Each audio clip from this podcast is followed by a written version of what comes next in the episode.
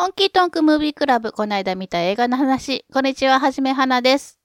はい、今回も時間よもう一度シリーズやってみようと思います。前回にも言いましたけれども、3つに分けて話をしてみたいと思います。まず前回やった第1弾パート1ですね。オルタネートタイムライン系。そして第2弾タイムリープ系。そして第3弾がタイムループ系の3つですね。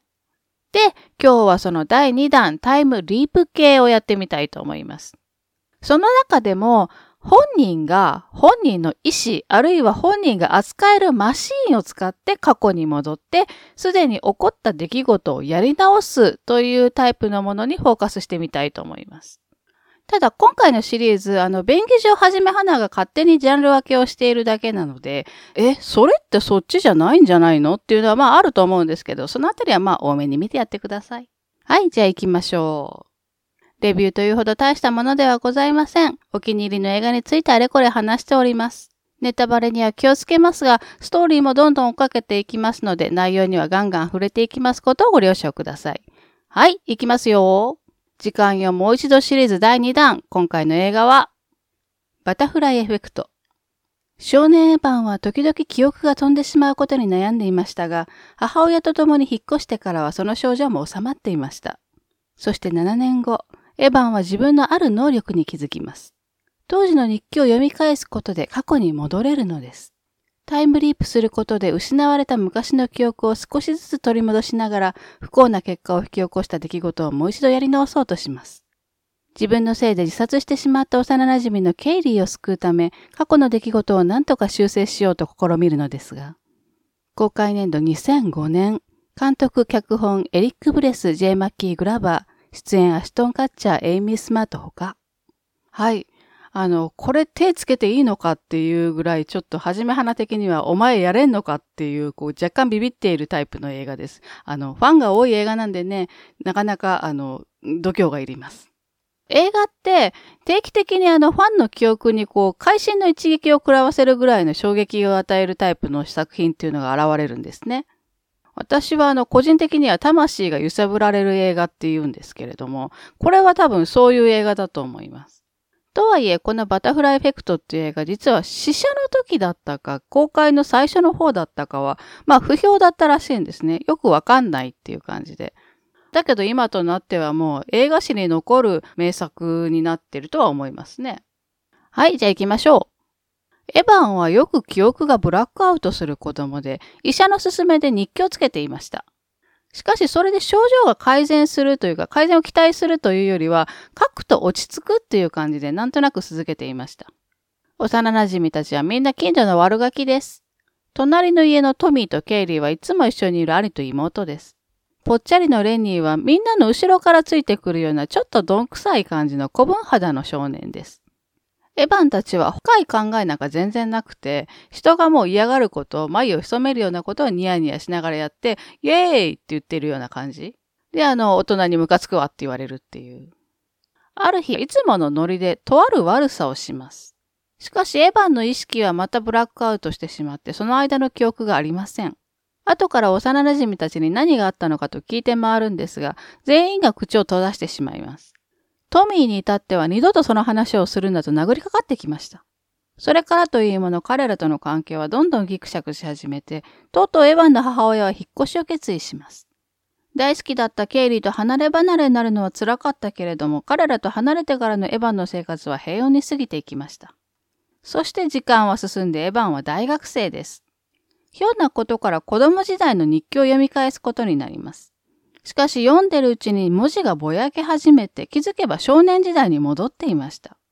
エヴァンは自分が過去へタイムリープできること、そして精神病院に入院していた父親もおそらく祖父も同じ能力があったことを知ります。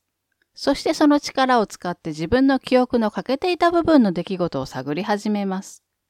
大好きだったケイリーとその兄トミーの家の地下室で何があったのか、大人になったケイリーにそのことを尋ねた翌日にどうして彼女は自殺してしまったのか。みんなでやった悪さとは何だったのか。どうしてその後みんな口を閉ざすのか。一つ一つ解き明かされた記憶をもとに、エヴァンは過去へ戻っては出来事をやり直します。過去を変えると当然現在も変わるのですが、不幸だった人間が幸せになったとしても、今度は別の人間が不幸になっていることを知ります。それを修正しようとまた過去へ戻りますが、やはり何かを変えると誰かが不幸になっています。そして全てをやり直すため、エヴァンは最後の選択をするのでした。実はこの映画、ラストが4パターンあります。公開当時のものと DVD に収録されているもの。で中でもセル DVD にしかないラストっていうのがありまして、これがね、かなり衝撃的でした。え、それやっちゃうの？みたいなね。ちなみにバタフライエフェクトってじゃあ何っていうと、まあ簡単に言うとほんの少しの変化を与えることで物事って大きく変わるよという意味のことですね。地球のこちら側で蝶々が軽く羽ばたくとその風が回り回って地球の裏側では嵐になってるみたいなね。日本のことわざで言うところのあの、風が吹けば桶屋が儲かる。あれが一番近いんですけれども、まあ、ちょっと違うんですけどね。一応このバタフライエフェクト、パート2、パート3があるんですよ。すごいヒットしたので。だけどまあ、映画のお約束のようなものでね、続編はね、あんまり、あの、触れないであげてください。それからなんかリメイクされるって話がずっと5年以上前からあるんですけどね、これどうなってるんでしょうね。で、この第2弾で扱ったタイムリープ系の映画、今回のバタフライエフェクトはまあ代表格なんですけれども、他にあるかって言われたら、まあ、たくさんあるよね。こんな面白そうな題材ね。まず紹介したいのが2013年の About Time、愛おしい時間について。実は今回のこの第2弾タイムリープ系の映画何をしようかと思った時にバタフライエフェクトとこのアバウトタイムどっちにしようかなって悩んだんですよね。バタフライエフェクトの方はシリアスなサスペンスなんですけれども、こっちのアバウトタイムの方は本当にほのぼのした人生参加映画というんですかね。あの、優しい映画なんですよ。まあ、どんな話かというと、主人公ティム君っていう青年です。ティム君21歳の誕生日にお父さんからある告白をされます。まあ、それも超カジュアルに。えっとね、うちって家計的に男はタイムリープできるんだよね、みたいなノリで。なんかバタフライエフェクトも不正遺伝というか男性に遺伝していく感じだったんですけど、なんかあるんですかねタイムリープって。まあいいや。ただまあ父ちゃんに金儲けに使っちゃダメよって、自分の理想の人生のために使うんだよってまあ釘を刺されるわけですね。うん、オッケーってことで、ティム君が何をするかというと、この力を使って彼女を作るよと。というのも、ティム君モテないんですね、全然。モテないからなのかどうかわかんないですけれども、せっかくこんな能力があるのに、なんでそんなことに使うのっていうことで使うんですね。例えば、夏の間に遊びに来てた女の子がいるんですね。その子がティム君の初恋の相手なんですけれども、彼女がビキに来て、日焼け止め塗ってってこう背中出してるわけです。ティム君そんなこと女の子に言われたことがないので、テンパりまくるわけですよ。オッケーわかった塗るよ塗るよみたいな感じで焦っちゃって、日焼け止めクリームを彼女の背中にぶちまけちゃうんですね。そしたらまあさらに焦っちゃって、あ、ごめん、どうしよう、あ、どうしよう、ごめん、うわ、うーん、タイムリープってこう数分前からやり直しとか。しばらくして大人になるとティム君恋人ができるんですけれども、彼女と初めて一夜を共にしようとした時に床に置いてあった靴につまずいちゃうんですね。それで転んじゃったりする。で、うわ、ダッサい、僕ダッサい、うーん、タイムリープとかね。見てるこっちからしたら、いや別にいいよ、そんなのやり直さなくても。何とも思ってない思ってないと思うんだけれども、彼は惜しげもなくそういうことに能力を使うわけです。だけど結婚して子供もできて、ほとんど能力を使わなくなっていくわけですね。それは一日一日がかけがえのないものとなってきてやり直す必要なんかなくなってきたからという映画ですね。このタイムリープ系の映画の中でも、バタフライエフェクトとアバウトタイムは本人の能力なんですね。だけどテクノロジーの勝利というか、そういうマシーンができてて、それを使ってタイムリープするよという映画もあります。まず2006年、デンゼル・ワシントン主演のデジャブ。大勢の犠牲者を出すフェリーの爆破事件があるんですね。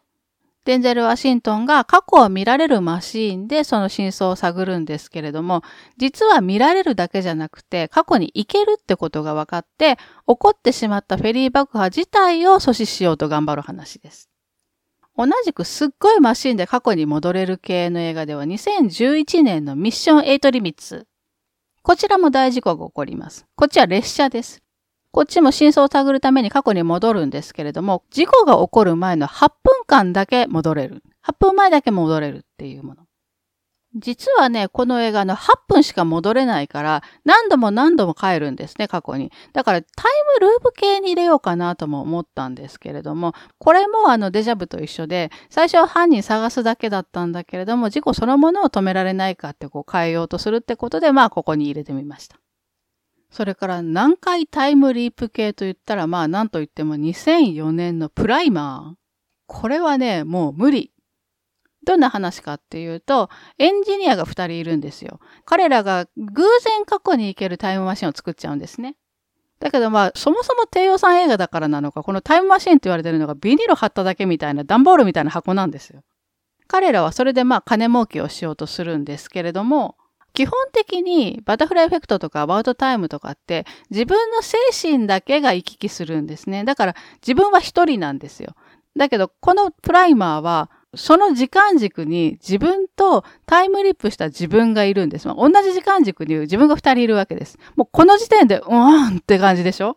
これあのダブルとか分身とかまあ呼ぶんですけれども、彼らは何度も何度もタイムリープをするんですけど、この何度も何度もすることでこのダブルがどんどん増えていくわけですね。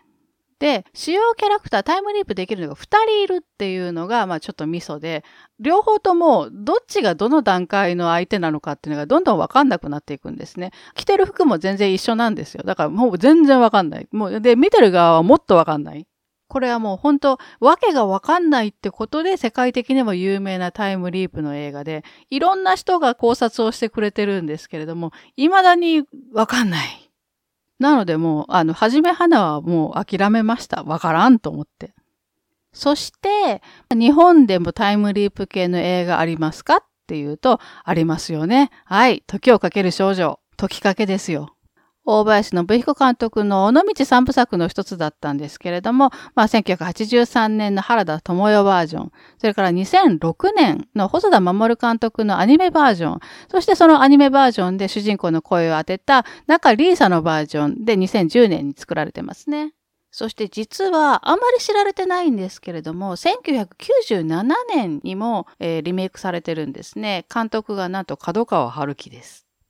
タイムリープ感としては多分アニメバージョンが一番タイムリープ感はあると思います。盛大にリープしまくって過去も変えまくってましたからね。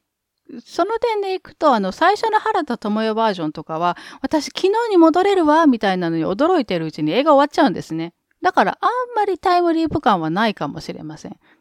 いや、でもね、原田智代バージョンの功績ってめちゃくちゃ大きくて、これは本当女子高生と SF の組み合わせの先駆的な作品なんですよ。だから本当大いにリスペクトしていただきたい。もともとはこれは筒井康隆の SF 短編小説ですね。それから私が知ってる中で最もくだらないことにタイムリープを使うっていうのが、2005年のサマータイムマシンブルース。これはね、もともとヨーロッパ企画っていう劇団のお芝居だったんですね。で、それを踊る大捜査線とかの元広克之監督が映画にしたものです。これね、ほんと今見たらすごい豪華なキャストなんですよ。まず主役がエータ。で、ヒロインが上野樹里。ヒロインの友達が牧陽子。エータの友達で室剛。で、サークルの顧問で佐々木倉之介。すごいでしょ？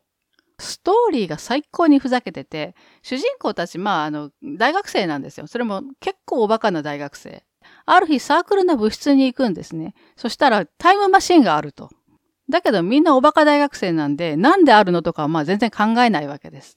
うわ、すっげえタイムマシンじゃん、これ。何する？ね、これで何する？みたいになって、じゃあさ、物質のエアコンのリモコンなくなったじゃん。それ過去に戻って取ってこようよ、と。バカでしょ？でもこれがほんとよくできた話でした。私個人的にすごいなと思ったのが、タイムマシンの存在理由みたいなのを延々と据え置きにしちゃうところ。まあ、どういうことかっていうと、じゃあそのタイムマシンって結局どっから来たのっていうと、未来のその大学のそのサークルのその物質から来たんですね。未来の大学生一人乗っけて。で、その乗っかってきた子に、これそもそもどうしたのって自分ら作ったのって聞くと、いや、あのね、僕らも朝来たらこれあったんですよね、物質に。で、ふざけて乗ってみたら過去に来ちゃったみたいな。だから結局わかんないんです。だけどまあ、いっかっていうのがね、本当個人的にすごい面白かったんですよね。はい。じゃあそろそろ終わりにしたいと思います。時間よもう一度シリーズ第2弾、タイムリープ系の映画をご紹介しました。いかがだったでしょうか？また近いうちに第3弾をやってみたいと思いますので、よかったら聞いてみてやってください。それでは最後まで聞いてくれてありがとうございます。映画をたくさん見て豊かな人生を送りましょう。はじめはなでした。